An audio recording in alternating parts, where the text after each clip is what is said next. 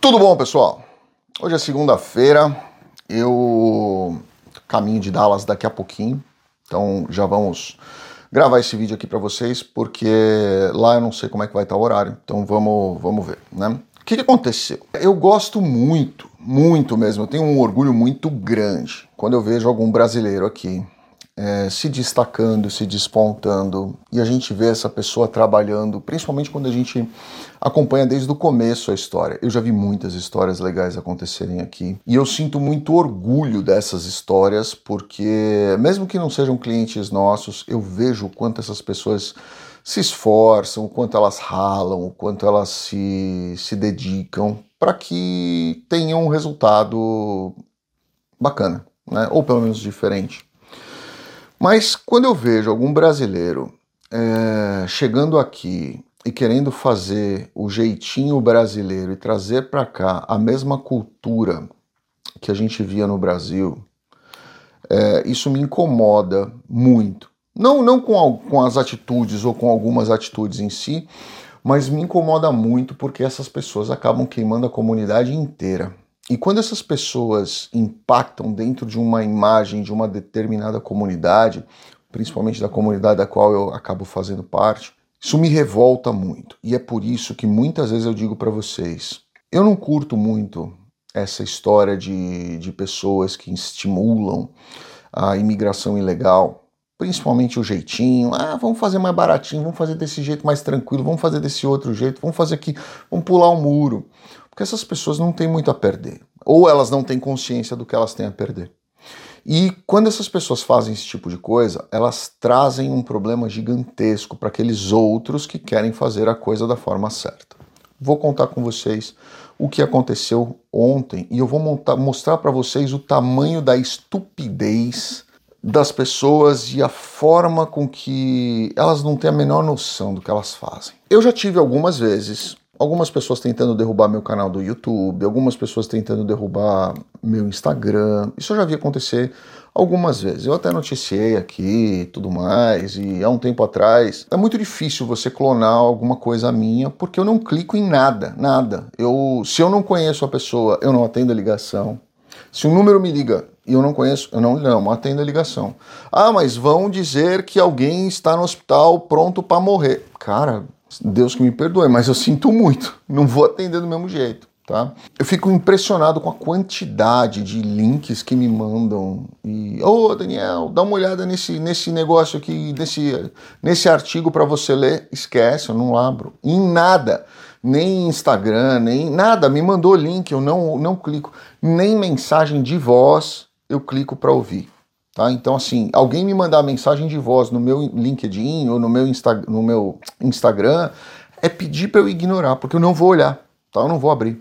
Então, é muito difícil é, alguém é, eu clicar em alguma coisa. Até nos meus e-mails eu não clico. Mas já tentaram clonar várias vezes, já tentaram é, bloquear várias vezes. É, infelizmente, tem fracassado no mundo que perde tempo com esse tipo de coisa. Né? Encher o saco dos outros ao invés de investir nele para ele crescer e talvez até se tornar maior do que essas pessoas que eles tentam ficar enchendo o saco. Né? Mas o que, que aconteceu esse final de semana? Eu recebi uma mensagem de uma amiga minha, a Carla, que é policial aqui. Olha, olha o azar que esse infeliz teve. Ela me mandou uma mensagem, um print de uma mensagem que ela recebeu de uma pessoa que ela conhece, perguntando se realmente eu, eu trabalhava daquela forma. Por quê? Alguém abriu uma página da Toledo e Associados no Instagram, só que a página dele tem um underline no final. A nossa não, tá? Ele colocou um underline no final. Se acha muito malandro, né? E aí essa pessoa estava falando com, com essa moça, amiga da Carla, que é policial aqui no Texas. Olha o gênio. E ele pedindo para essa moça fazer um investimento de 3 mil dólares. E aí a pessoa fala assim: olha, não, mas eu não tenho 3 mil dólares. Fala, então quanto a senhora tem para investir? Parece papo de cadeiro, né? É, deve ter, deve, nossa, é, é, enfim, o nível dessas pessoas é um negócio incrível. E aí a Carla me mandou esse, esse screenshot, dizendo: Ó, oh, Daniel, tá aqui a situação. Bom, aí ele se ferrou várias vezes. Primeiro, porque nós, obviamente, não vamos dizer, oh, por que, que você está me copiando? Eu já sei que ele é um estelionatário, eu já sei disso. Né? Então, essa informação eu não preciso. E ele também sabe que ele é um estelionatário. Então, também não preciso dar essa informação para ele. Mas eu queria documentar para a gente poder mandar isso para a polícia e fazer um report. Né? E aí nós fizemos isso. E eu pedi para três pessoas que trabalham comigo simultaneamente puxarem conversa e pegarem ali alguns dados para a gente poder ter essas informações. Então eu vou mostrar aqui para vocês alguns trechos de conversa. Vou até pedir para o meu pessoal colocar aqui, porque é, chega a ser engraçado demais o, o, o nível desses, desses estelionatários, né? Então vamos lá. Primeiro, né, uma, uma pessoa conversou aqui com ele, ele, ele passou inclusive o telefone dele, 58 212 0160 58, se eu não me engano, é, é Nova York, a região de Nova York. E ele abriu um Instagram com meus vídeos, com a minha foto, com o meu logo. É, se gastasse esse tempo para estudar e fazer ou trabalhar, ia ganhar mais dinheiro do que ficar tentando fazer esse tipo de coisa e não ia correr risco com a polícia atrás dele. Aí ele conversando com essa, com, com essa pessoa aqui, que foi teoricamente a vítima, ele diz que a pessoa precisa baixar o aplicativo do Binance para mandar 3 mil dólares para ele. Ou seja, é um estelionatário que gosta de criptomoedas, né? Como todo estelionatário, né? Então, a pessoa precisa mandar para ele em criptomoedas. E ele acha que ninguém vai achar ele por causa disso daqui. Aí o que, que aconteceu? Na hora que a Carla me mandou isso, a própria Carla já falou assim: olha, Daniel, não, não é você? Eu falei, Carla, você. Ela falou: não, então eu vou fazer o seguinte: eu vou acionar, é, vou tirar o print disso aqui, vou acionar o, o departamento de crimes cibernéticos do FBI. Eu falei, não, passa à vontade, taca a pau. E ela fez. Aí, paralelamente, o meu pessoal entrou em contato com ele também ali, conversando com ele, explicou uma série de coisas e, e ele começou a falar em visto, né? E ele, ele diz assim: quanto tempo demora para aplicar um visto? Ah, duas semanas. Mas você sabe que isso lhe dará dinheiro para processar o visto para os Estados Unidos. Em qual cidade você quer morar? Em quanto tempo você vai ficar? Aí ele respondeu: beleza. Ele falou assim: ok, este seu visto vai custar 5 mil dólares e será processado em duas semanas. E ele pergunta como que ele deve pagar. Ele falou assim: antes de ser processado. Antes de ser processado, o que, o animal? Você não sabe nem, nem o que você está falando, né? Mas enfim. E aí ele disse que ele não teria nada mais a ser pago. Lógico, depois do estelionato, você acha que alguém vai querer pagar mais alguma coisa sem ver número de processo alguma coisa? E processo de 5 mil dólares. E aí, para processar o visto, olha o que ele. Ou para processar o visto, tá? Olha o que ele pede para a pessoa. O que, que você vai precisar de documentos meus? Ele fala: apenas o seu endereço de e-mail e o seu passaporte internacional. Alguém já viu passaporte nacional? Você não precisa de um passaporte para andar dentro de um país. Aí ele continua uma longa, é, uma longa situação. Aí ele pergunta, fala, não, mas qual a chance de recusar, de recusarem meu visto e eu perder o meu dinheiro? Aí ele falou assim, não, o seu visto não será recusado. Pode confiar, a garantia sou eu. Ele continua conversando, tal, e aí ele pede é, um e-mail e que ele iria mandar um orçamento e tudo mais. E aí ele, ele termina assinando lá, ó. Enviarei todos os dados necessários para a papelada. Papelada. Qual advogado usa esse termo? Papelada. Só faltou ele terminar com o irmão aqui, que aí ficaria legal para combinar com o termo de cadeiro. Ele termina ali, obrigado, Toledo e Associados. Tudo junto, tudo minúsculo, bacana. Muito legal. Muito legal. Mas o mais legal de todos é que é o seguinte: ele usa todas as minhas redes sociais, ali como nos links lá do coisa dele. E no WhatsApp dele, olha que legal. O e-mail dele é Daniel Toledo e associados@gmail.com. Eu fico realmente curioso, de verdade, curioso mesmo, se alguém contrataria um advogado que tem um site no nome dele que é o nosso caso, eu não tenho um, eu tenho quatro, de quatro advocacias diferentes das quais eu sou sócio. Para que, que eu iria usar um Gmail para me comunicar com um cliente meu? Ponto um, né? Segundo, será que alguém ia fechar algum processo por uma conversa de Instagram? Desculpa, mas essa pessoa merece perder o dinheiro mesmo. Não conversou com o advogado. Não colocou o cenário possível para uma aplicação de visto ou qualquer coisa processual. Não teve um contato visual com a pessoa que você teoricamente foi contratar. Conversou de graça pelo, pelo Instagram. Quem me conhece sabe que com certeza esse não sou eu, tá? Então por que, que eu estou trazendo isso aqui para vocês, essa informação? Esse tipo de, de situação, honestamente, não muda nada na minha vida. Se esse cadeiro acha que alguém vai tomar um, um golpe dele e vai vir me processar para falar, ah, você é responsável por isso, está totalmente equivocado, tá? Porque é nítido que eu não tenho absolutamente nada a ver com isso. Mas ele é tão burro, tão burro, que ele resolve ir conversando com as pessoas usando a minha foto e a minha imagem, eu sendo uma pessoa que tem aí um certo reconhecimento, a palavra certa não conhecimento, mas um certo reconhecimento.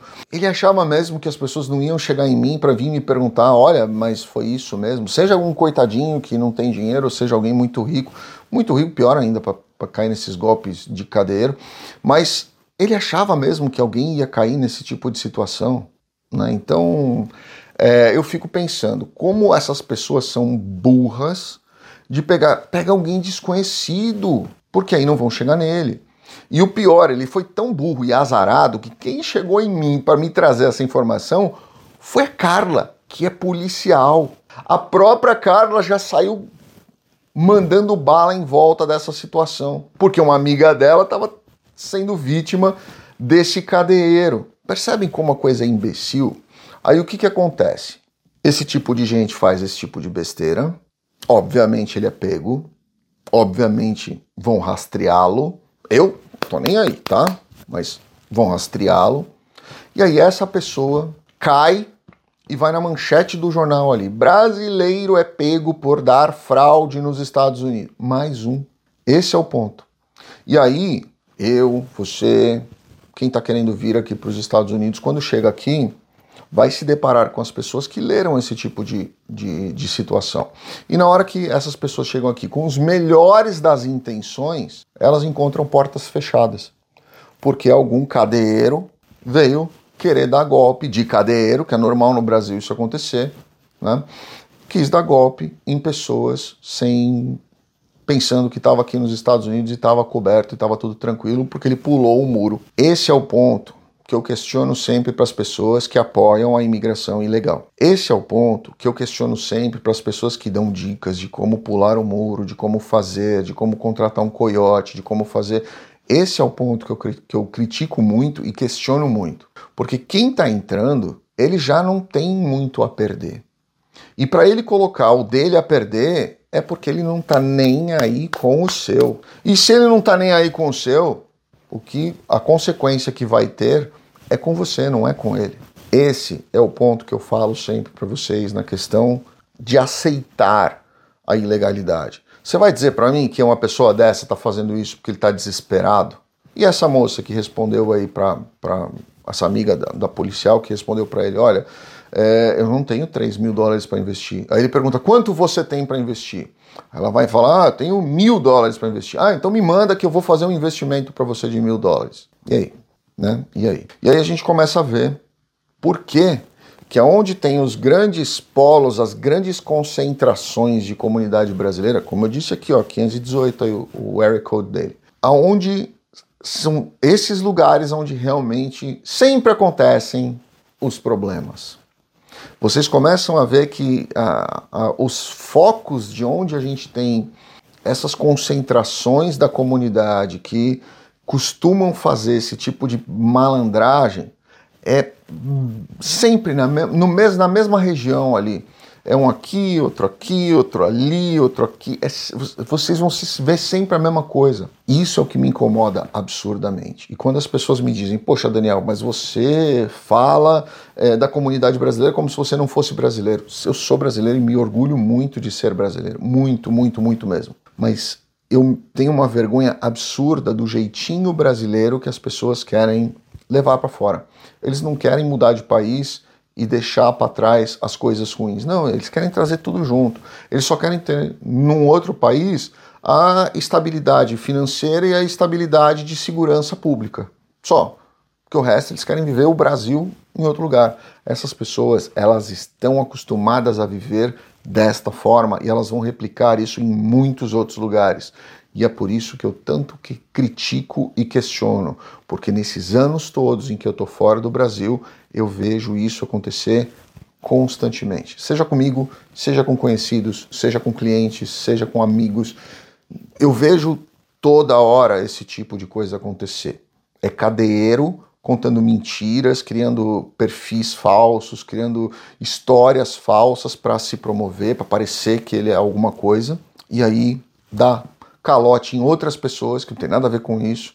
E não estão nem aí se essas pessoas vão tomar prejuízo, dane-se, ele quer, ele quer o dele, né? E entrou o dele, tá tudo certo, porque ele não tem nada a perder. Pense nisso. E quando vocês tiverem esse tipo de situação, gente, denuncia mesmo, manda bala né? porque esse tipo de situação fora do Brasil, no Brasil já destruiu o país, fora do Brasil vai destruir a sua intenção de ir para um outro lugar e se livrar desse jeitinho brasileiro. Fiquem com Deus, um grande abraço. Obrigado.